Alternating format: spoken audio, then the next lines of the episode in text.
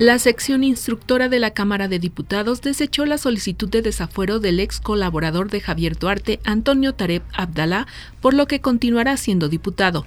Además, la Cámara Baja descartó que el priista Antonio Enrique Tarín García, acusado de desviar recursos del gobierno de Chihuahua, rinda protesta como diputado suplente y obtenga el foro federal. Es mala la calidad del aire en Ecatepec y Coacalco, donde se reportan 124 y 118 puntos de concentración de partículas suspendidas respectivamente. Corea del Sur rechaza pagar el escudo antimisiles que Estados Unidos está desplegando para contrarrestar la amenaza de Corea del Norte. Le informó Alicia Hernández.